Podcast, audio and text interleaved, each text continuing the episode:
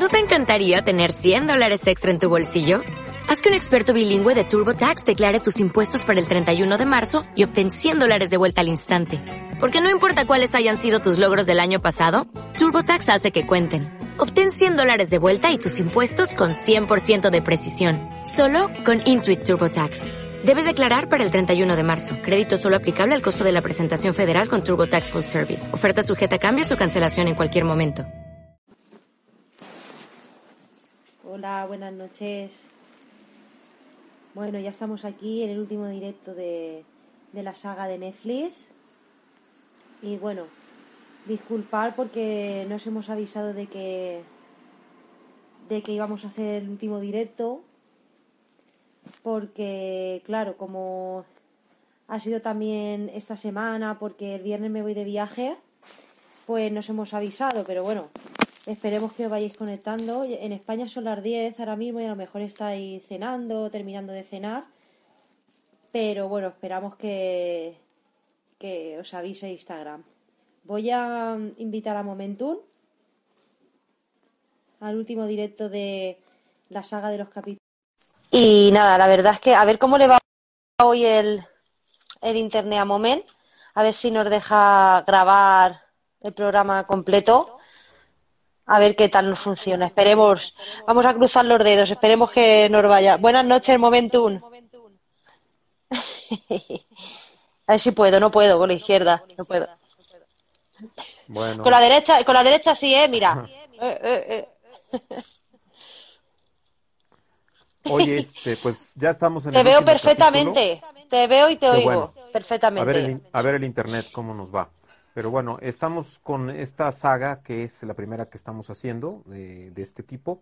Esto es un, un, programa de Netflix, para los que apenas están viendo este, este capítulo, eh, de, que se llama Proyectos de Alto Secreto Desclasificados. Hoy estamos ya en el capítulo 6 y este capítulo es la tras la desclasificación, ¿verdad? Sí, y es el, es el último ya de la saga. Y fíjate, Moment, que conforme lo veía el capítulo, ¿sabes a lo que me recordaba? Al, a, nuestro programa de invasión, intervención o invención extraterrestre, ¿eh? Sí, sí, al final, al final ya se desplayan un poco y empiezan a, salir las teorías, empiezan a salir todas las cuestiones que ellos tienen ahí pensando. Pero sí, yo creo que es una serie buena. Mm, a mí me, me deja como todavía un poco eh, pensando en varias cosas y me deja también con ganas de ver más. Eh, creo que exactamente. buena pero corta. Sí. Sí. Faltaron algunos casos. Pero bueno yo creo que ahí lo interesante es que primero empiezan ellos haciendo un análisis en esta en este capítulo 6 de que muy probablemente son científicos estos extraterrestres porque al parecer no, no causan algún daño a las personas a las que se llegan a llevar que muchas veces les dicen telepáticamente que no les quieren hacer daño, que no les quieren. Y hacen un estudio. En el, en el capítulo se ve cómo hacen el estudio y la mayoría de gente, creo que el 80% o 70%, comenta que no, que si tuvieran que volver a encontrarse con ellos o si, se los encuentran no pasaría nada, que súper bien. Sí, y que, y que conforme van teniendo la experiencia de, de la abducción, que la van viendo más, empieza muy negativa y termina siendo más positiva que negativa. Entonces, bueno, este, eso es en una parte, ¿no? Pero yo creo que se, se, abarcan muchos tipos de experiencias extraterrestres, las cuales, pues, eh, muchas de esas eh, experiencias, pues muchas son positivas, pero también hay muchas negativas, obviamente, muchísimas.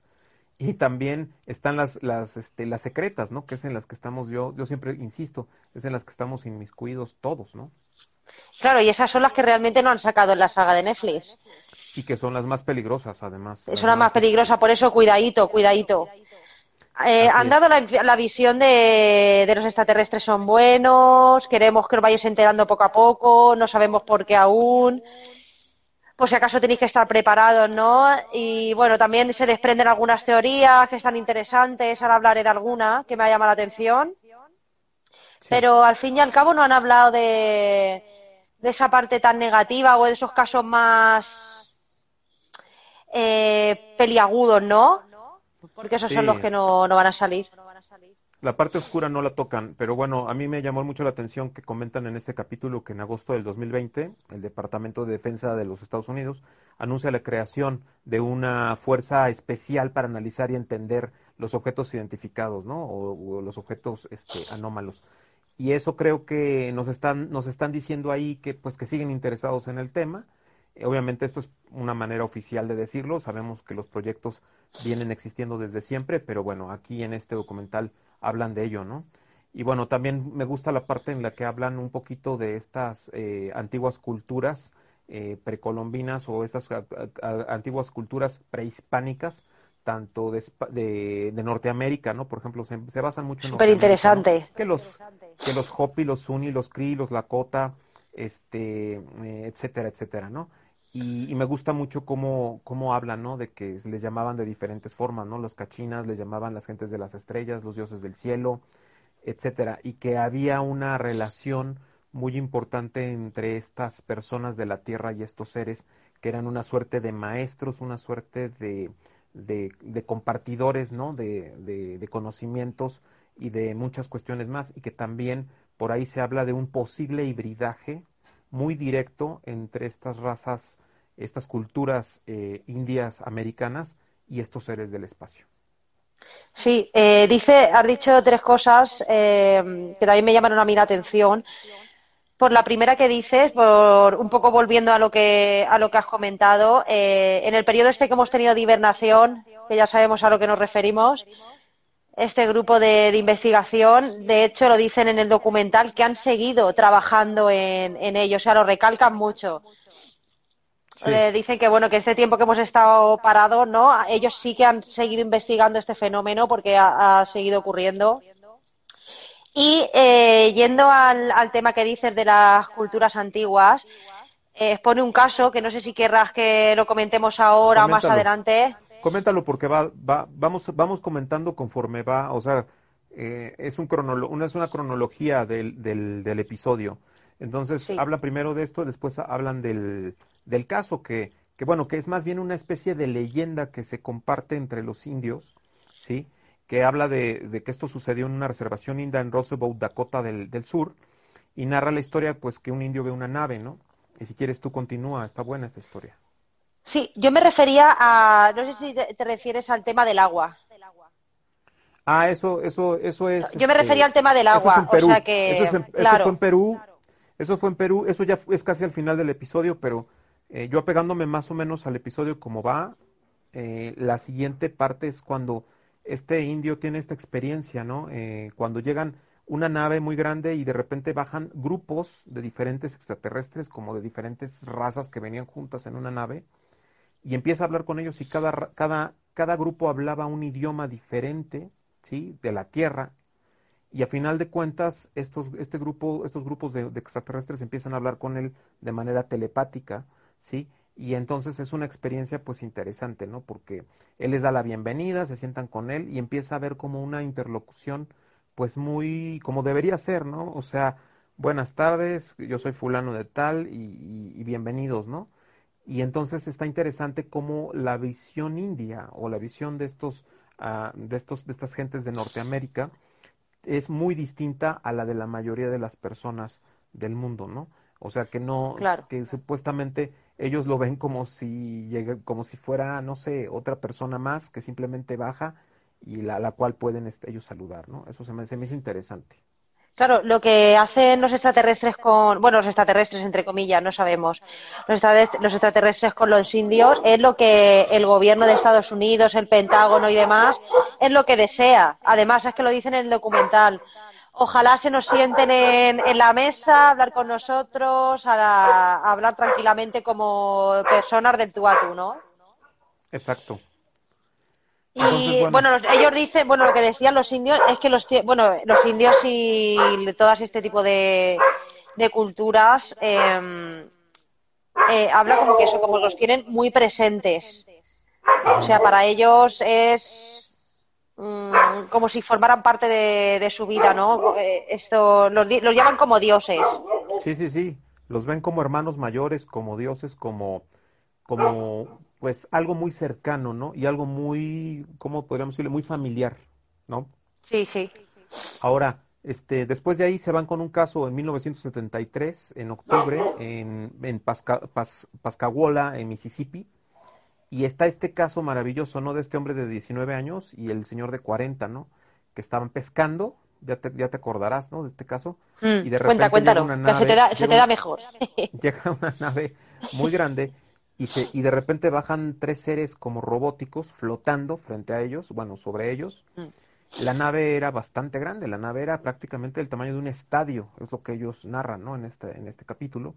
Entonces los meten a esta nave, los ponen en planchas como para revisarlos y primero se dan cuenta que todos los que están ahí son como robots, ¿no? Y que la nave es enorme y tienen unas vistas así impresionantes hacia el cielo raso dentro de la nave. Y, y de repente viene otro ser muy distinto que parece ser femenino y empieza a agarrar a uno de ellos. Me gustó mucho esa parte que le agarra el cachetito, ¿no? Como si fuera un niño y como, como diciendo, ah, mira qué simpático está esta criatura, ¿no? Y mentalmente le dice, no te vamos a hacer daño, no te preocupes, no te vamos a dañar. Después le abrió la boca y le revisó la campanilla, ¿no? De, de, la, de, la, de la garganta. Entonces, cosas muy raras que hacen estos extraterrestres. Y, están, y, las, y las chicas extraterrestres están buenorras, como la, como la, de, como la, la pintan en Netflix, vamos, eh, 90, 60, 90.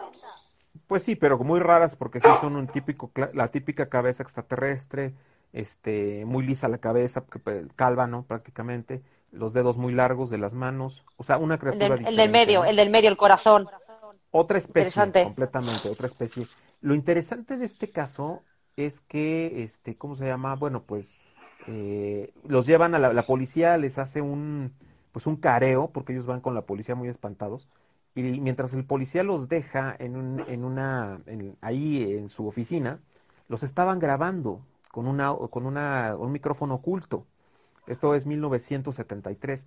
Entonces, en, ese, en esa grabación se escuchan ellos diciendo que realmente están espantados, que están aterrados por lo que pasaron. Entonces es un caso que realmente parece ser que es muy cierto, ¿no? Eh, muy interesante, muy interesante, porque los dejan solos y a ellos pudieron haber dicho, ay, qué bueno, mira, nos están creyendo, estamos jugando, ¿no? Pero y, había más de uno, había más de uno, entonces ya se hace más creíble. Exacto, y esa grabación como que da todavía más seriedad a este caso, ¿no? Entonces, después viene esto eh, que, que, tú comentas. Ah, no, primero viene, primero viene lo de, lo de, lo de la escuela en Zimbabue, 1994, ah, el 16 de septiembre. Eh, el chiste es que hay cerca de 62 niños jugando en un, en, pues en el patio de esta escuela, que estaba prácticamente al aire libre, que era el patio al aire libre, y ven una nave. A mí este caso me encanta.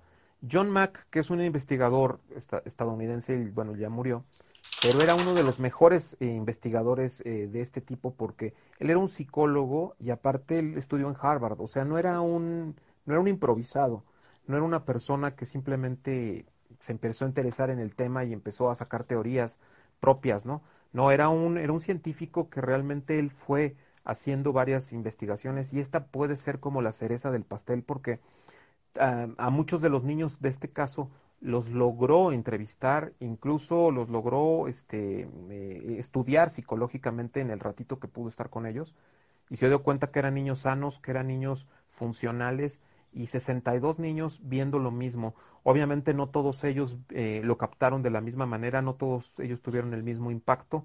Hubo unos que para ellos fue como, ah, pues ahí estaba una cosa y qué bonito y hubo otros que incluso recibieron mensajes telepáticos, hubo otros a los que los afectó profundamente, que hasta hoy en día, si tú buscas información sobre eso en Internet, vas a encontrarte con que ya no son niños, ya son jóvenes, ya son casi adultos, prácticamente adultos, muchos de ellos, y todavía recuerdan la experiencia de este, de este ser que se acercó, que bajó, los invitó a su nave, les dio un mensaje telepático que me llama mucho la atención.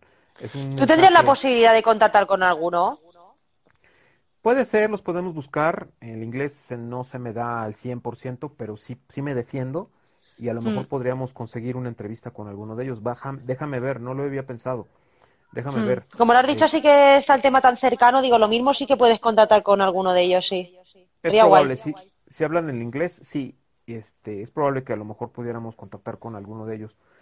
Pero bueno, vamos a ver. Eh, la idea de esta, eh, la situación que pasó en ese día fue impactante lo, el mensaje que les dan. El mensaje que les dan es que pues que hay un evento o hay eventos eh, peligrosos en nuestro planeta que podrían amenazar la, la, vida misma ¿no? del planeta Tierra.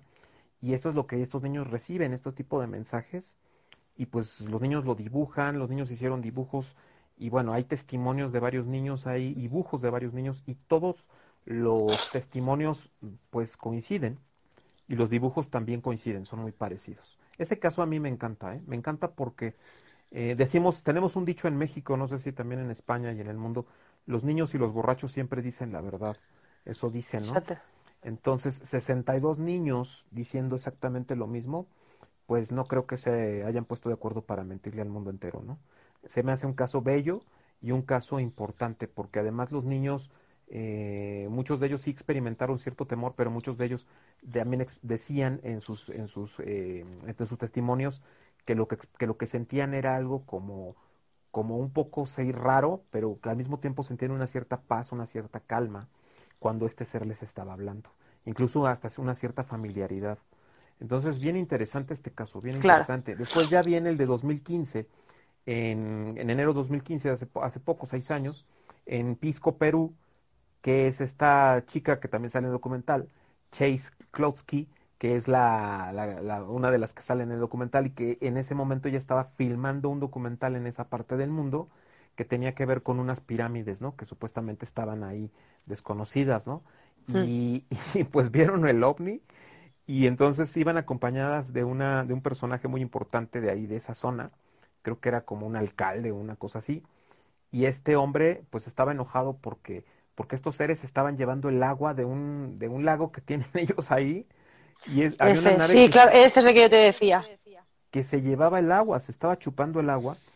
Y entonces él se sorprendió porque la, la chica esta, la, pues la, la, chica de Estados Unidos, la gringa, este, le dice, oye, pues es que como que los ovnis, y él le dice, que en Estados Unidos no es común, o sea, siempre se ven, o sea, que no, no lo tienen así como, como Él lo veía muy normal, claro. Exacto incluso tan normal que hasta les robaban el agua, ¿no? Entonces se me hace bien interesante cómo, cómo se roban el agua y, a dónde se llevan el agua y, para qué la usan. claro, si ya no es cuestión de que baje un extraterrestre a robar el agua, si ya es para qué, para qué hace eso.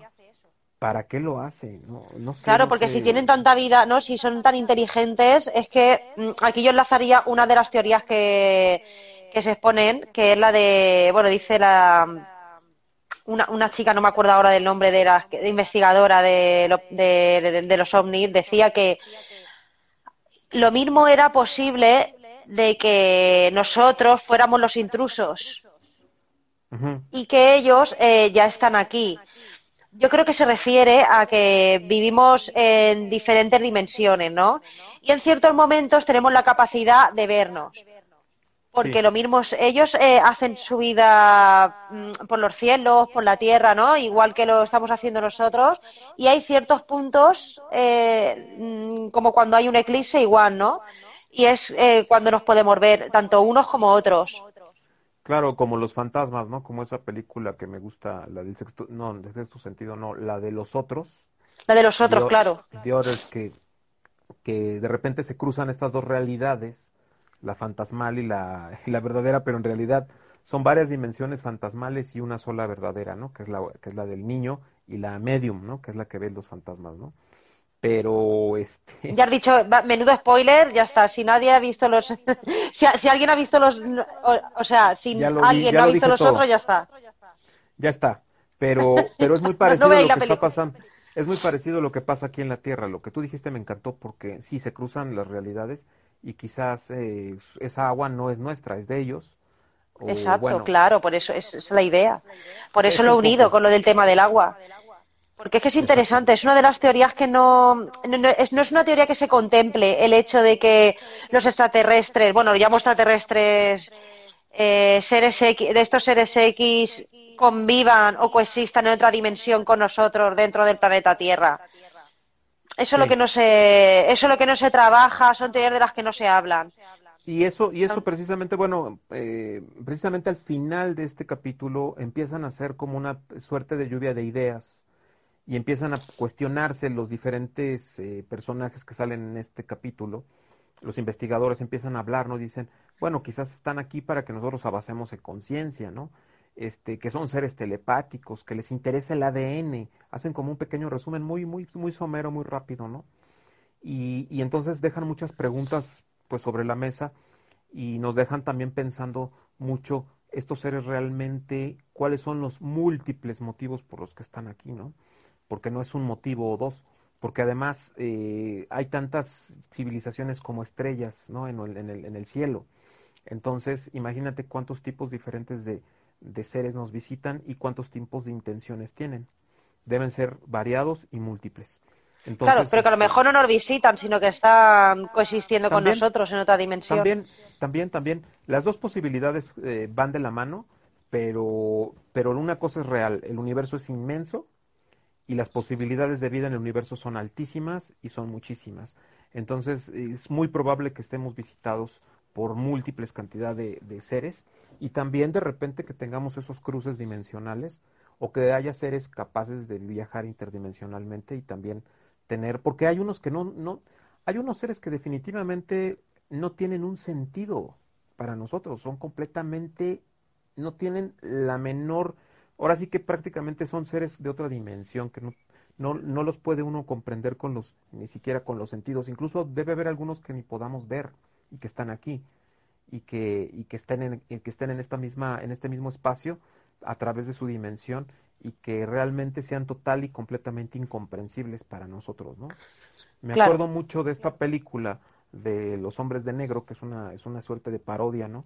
Los, ya la hemos visto todos, yo creo.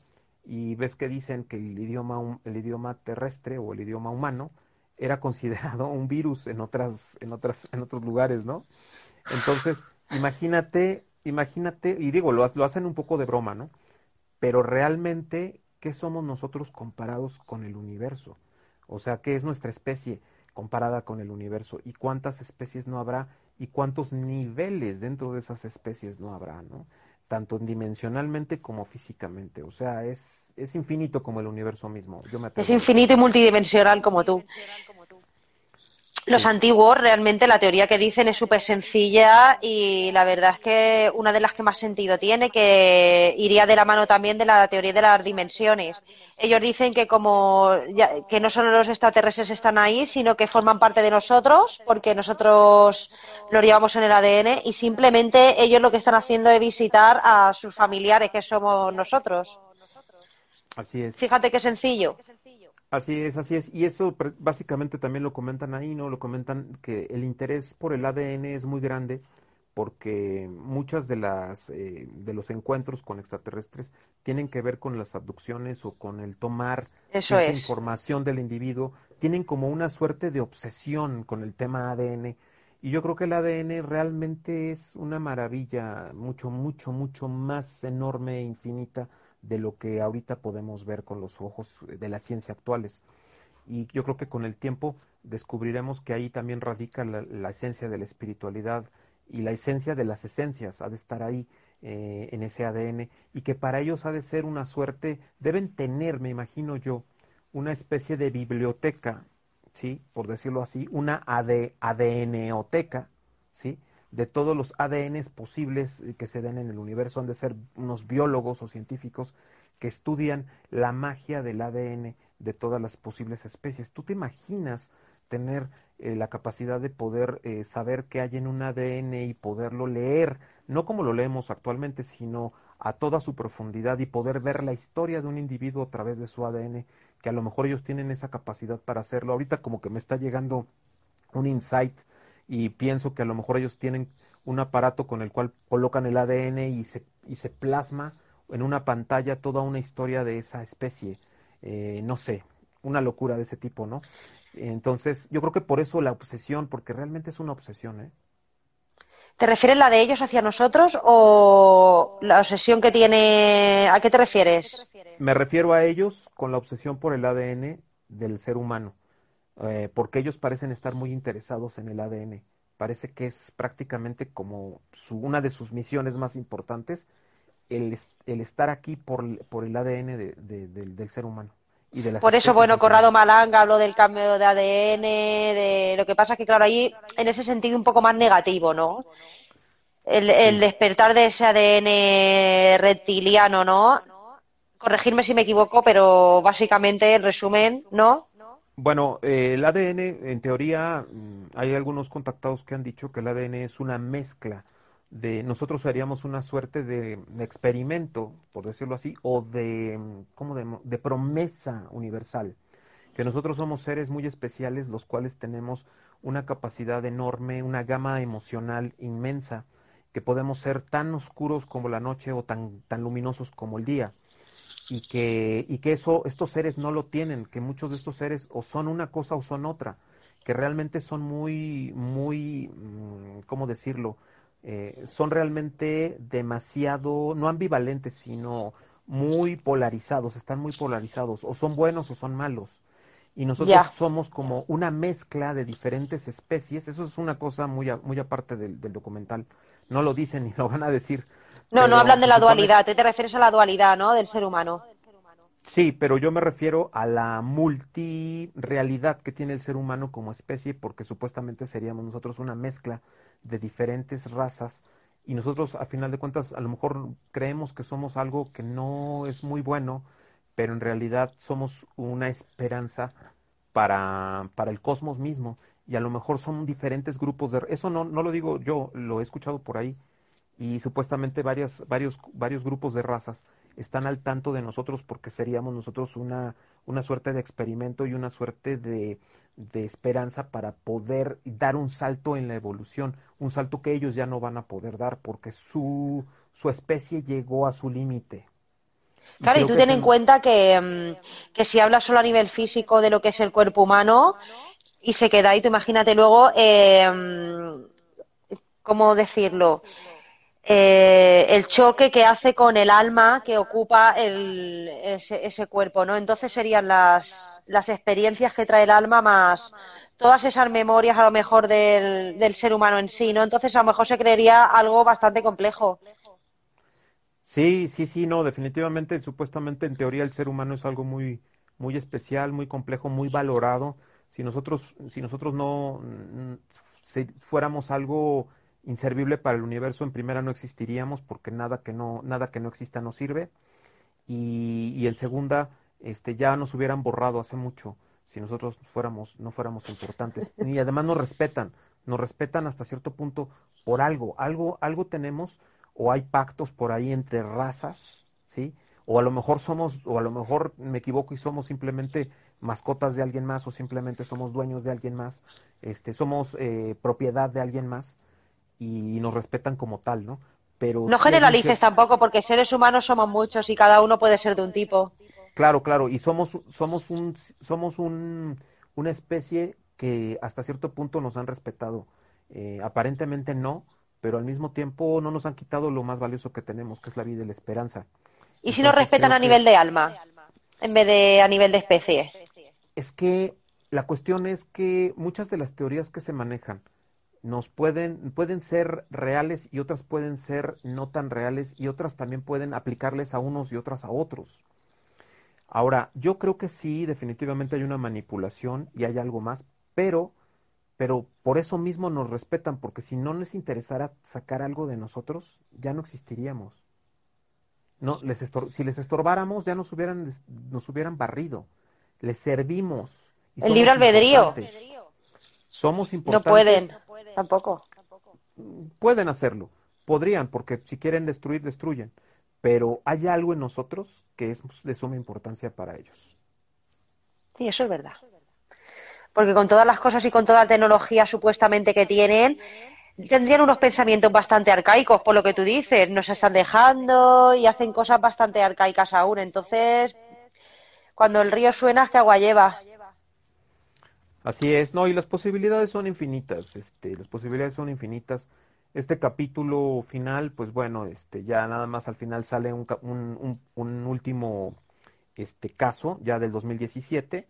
Esto es en la República Checa, son 15 personas que van caminando, salen como de caminata juntos y ven un grupo de vacas. Y, y al ver las vacas juntas, uno de ellos dice, se le ocurre decir, lo primero que se le ocurre es decir, ah, pues este, debe haber un ovni por aquí porque estas vacas no es, muy raro que estén todas, este, pues como con miedo, ¿no? Como juntitas. Entonces, acto seguido, aparece un ovni de forma este, de diamante, de unos 7 metros de alto, eh, de altura, y este, después me, se me hizo muy interesante cómo algunos de los testigos que, que, salen en el video, uno de ellos dice, yo no le dije a mis amigos nada a mis conocidos porque van a pensar que estoy loco. Entonces yo no les dije que, que veo un ovni, o sea, yo no le platico a nadie, ¿no? Si lo vi. Y, y otro estaba como muy perturbado. Y otro que era como más hippie, como más new age, como no sé, ese estaba como más emocionado, ¿no? Con el tema y hasta ya sacó sus teorías así como yo, bien locas y todo. Entonces, este, y pues con eso, con eso básicamente termina este el capítulo. También, bueno, pues hablan de que, de que nuestros, bueno, llegan a la conclusión en el capítulo de que nuestro sistema por el cual venimos viviendo como humanos, pues es una amenaza para la vida de esta tierra, ¿no? y que a lo mejor eso también es algo que les preocupa y que les ocupa y que simplemente son observadores de una evolución, pero que les preocupa por dónde estamos llevando esa evolución. ¿no? Sí, dice, termina básicamente el documental diciendo, tenéis que ser buenas personas, hasta luego. es, curioso, ¿eh? Cómo termina la saga. Yo pensaba que no se iba a terminar con un caso estrella o algo así más. Pero no, de momento te mete los problemas medioambientales, de conducta del ser humano. y yo pues digo. Pues sí, un poco, pero, pero un poco tiene razón porque también el interés de los extraterrestres empieza a partir de las bombas atómicas, a partir de la detonación de las bombas atómicas, de los ensayos de las primeras bombas atómicas y de la detonación de bombas atómicas sobre otros humanos. Entonces ahí comienza el gran interés de ellos eh, o de un grupo de ellos, porque ellos siempre han estado, incluso en el documental lo dicen, siempre han estado aquí, pero un cierto grupo, a lo mejor especial, notó esta energía, vinieron, y creo que si analizamos la manera como venimos viviendo, este, la verdad es que si no cambiamos y pronto, ya lo estamos viendo. Lo estamos viendo, por mm. ejemplo, con el programa de volcanes que hablamos hace unos días estamos viendo cómo, cómo, cómo vamos como humanidad y la verdad es que yo hace tiempo hice en mi canal un, video que se llama Fracasamos como humanidad. Sí, muy bueno. Y este y habla pues de varias cuestiones. Esto esto esto lo hice en, en, en el 2017 me parece. Y bueno, yo veo que vamos por el mismo camino. Veo que los intereses siguen siendo los mismos y mientras eso no cambie, creo que ese es el punto medular de esto, ¿no? Eh, no vamos a poder salir eh, rápido de las energías que ensucian, no vamos a poder salir rápido de, los problemas que generan eh, tanta contaminación y tanta, tanta cuestión, ¿no? pero bueno, ojalá que, ojalá que los, los jóvenes que vean esto y la gente que, que viene después de nosotros sean gentes que realmente se fajen como decimos aquí en México, y pongan un hasta aquí a muchas cuestiones. Yo creo que la educación, la educación en casa es la más importante y que tengamos padres más conscientes para que tengamos políticos y tengamos eh, presidentes y tengamos dirigentes más conscientes, empresarios más conscientes en nuestro futuro porque porque vamos vamos a una situación fuerte. Sí, la verdad es que sí. Lo que pasa es que, claro, como luego está el tema de, mm, de las programaciones y toda la historia, muchas veces lo que tú dices cuesta salir del bucle este, ¿no? Pero bueno, hay que intentarlo. Sí, sí, sí, hay que, hay que, hay que intentarlo. De hecho, yo pienso que, que hay ciertas energías que vienen a romper, ¿no? Los paradigmas y los, y pues lo, lo establecido muchas veces. Y creo que ahorita la energía que está rompiendo muchos de los paradigmas es la energía de la misma Tierra y de lo que está pasando con volcanes, con situaciones de tormentas, con situaciones de terremotos y demás en la Tierra. Creo que están dándonos un grito de desesperación y también de aviso de decirnos o cambian o cambian, porque no hay más, ya no, ya no, ya, ya pasamos el punto de no retorno en muchos aspectos y creo que lo único que puede seguir si no cambiamos es cada vez empeorar más ese punto de no retorno. Hay cosas que ya no van a ser iguales en la Tierra nunca más. O no, no, y realmente nos lo decimos a nosotros mismos, nos lo estamos diciendo a nosotros mismos. Sí, y no, y va a haber, va a haber momentos en los que, bueno, va a haber, va a haber cosas en la Tierra que ya no vamos a poder remediar. Ya rompimos la ya rompimos el límite, ya, o sea, el límite ya se rompió. pero ahora vamos a tener que aprender de nuestras heridas y de la nueva tierra, cómo vaya a quedar con ciertos cambios, ¿no? Climáticos que, que van a ser irreversibles muchos de ellos, pero si no queremos que esto salga completamente de balance o que sea vuelva algo asqueroso, tenemos que mm, redefinirnos como humanidad y pronto. Lo que no aprendimos en décadas lo vamos a tener que aprender en meses, en semanas, en días quizás. Y va a ser un gran reto para la humanidad, lo es, lo está haciendo ya, pero creo que la humanidad tiene el tamaño para este reto y mil retos más como estos. Nada más, lo único que tenemos que tener es la decisión y tener el amor por delante para que nosotros podamos llevar a cabo este cambio. La verdad es que sí. No te voy a a, decir nada más porque la verdad es que mm, todo lo que espera que tengo aquí tengo aquí el gato me está tapando el micro todo pero está, la verdad la verdad es que, la verdad es que sí está aquí tranquilo. La verdad es que sí. Lo que iba a decir es que mm, en eso estoy de acuerdo no que se está viendo últimamente en estos días que se está acelerando como un aprendizaje no que, es que se es que se nota es que se, se huele en el ambiente no y como la humanidad ha estado tan dormida, sé que la palabra está muy quemada, pero bueno, la, digo. como la humanidad ha estado, tan, ha estado tan dormida, ahora toca darse prisa, ¿no? Entonces, es lo que está pasando, ¿no? Cuando tú hinchas también una cosa al final explota, ¿no? Pues es lo que, lo que está pasando básicamente y lo que la Tierra nos quiere decir. Mira, nos va a pasar como como la señorita que, se, que andaba de fiesta y fiesta y fiesta, al joven que andaba de fiesta y fiesta, y de repente, pum, se embarazan, ¿no? Los dos. Y, este, y de repente, pues van a tener que ser papás a los 17 años, ¿no? Y van a tener que madurar, o madurar, o madurar, a fuerza.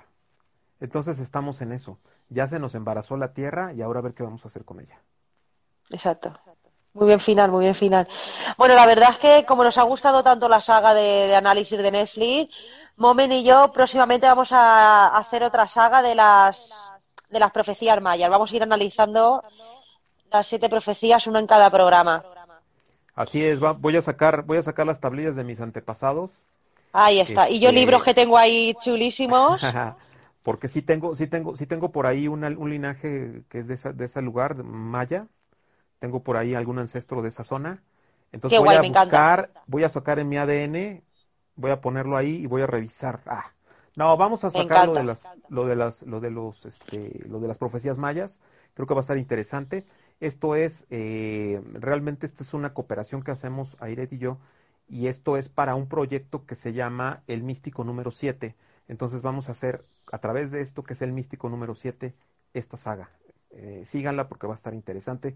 Vamos a hacer el análisis y vamos a hacer la comparativa con lo que está pasando hoy, porque estas profecías son para ahora, para este tiempo. Exacto. Que no se me olvide también avisaros de que ahora mismo el Halloween estar atentos también de lo que puede suceder. Yo ya estoy modo Halloween, ¿eh? Yo soy, no, me no me gustaría mucho vivir en Estados Unidos, pero solo este mes del año porque Halloween me encanta. Entonces nada, yo voy avisando a los oyentes de lo que puede, puede venir con nosotros, ¿no? Yo solo digo que ahora mismo es Halloween. Okay. Ya sabéis que todos los años preparo cosas. Pues este año con Momen. Bueno, pues ahí estamos entonces. Y por último, deciros, porfa, estar atentos del canal Mensajes de Orión este fin de semana que me voy de viaje. Eh, bueno, el viernes os diré dónde me voy. Y nada, iré poniendo cositas y seguro que, os gusta y bueno, ya, ya os informaré. Pero me vi a un sitio muy chulo, que no iba a ir en un principio, pero al final eh, me he decidido a ir y creo que, que es la mejor decisión que he tomado. Así que, bueno, estar atentos que iré publicando cosas y el viernes os diré dónde me voy. Así que nada, Momen, muchísimas gracias. Agradecerte eh, haber compartido conmigo esta serie de capítulos de Netflix. Un placer y, encantada de poder volver a hacer más próximamente. Nos vemos en la próxima saga y que te vaya muy bien este fin de semana. Ya te cuento. te mando cosas. No, no, no me cuentes, más bien mándanos en vivos. Sí, sí, mandaré. Lo mismo hago un en vivo, sí. A ver del internet que dispongo donde me voy Pero sí, seguramente haré un en vivo el viernes o el sábado, ya os aviso. Te recomiendo que te lleves un micrófono de esos que se le ponen al celular para poner, para poder estar así. Puf, si, te, si os enseño el que tengo, reís. Mejor no. Si saco ese micrófono allí donde me voy, me encierran. Ok, tú sabrás. Bueno, chao, buenas noches. Buenas tardes, chao. Dale más potencia a tu primavera con The Home Depot. Obtén una potencia similar a la de la gasolina para podar, recortar y soplar con el sistema OnePlus de 18 voltios de Ryobi desde solo 89 dólares. Potencia para podar un tercio de un acre con una carga. Potencia para recortar el césped que dura hasta dos horas. Y fuerza de soplado de 110 millas por hora. Todo con una batería intercambiable. Llévate el sistema inalámbrico OnePlus de 18 voltios de Ryobi. Solo en The Home Depot. Haces más. Logras más.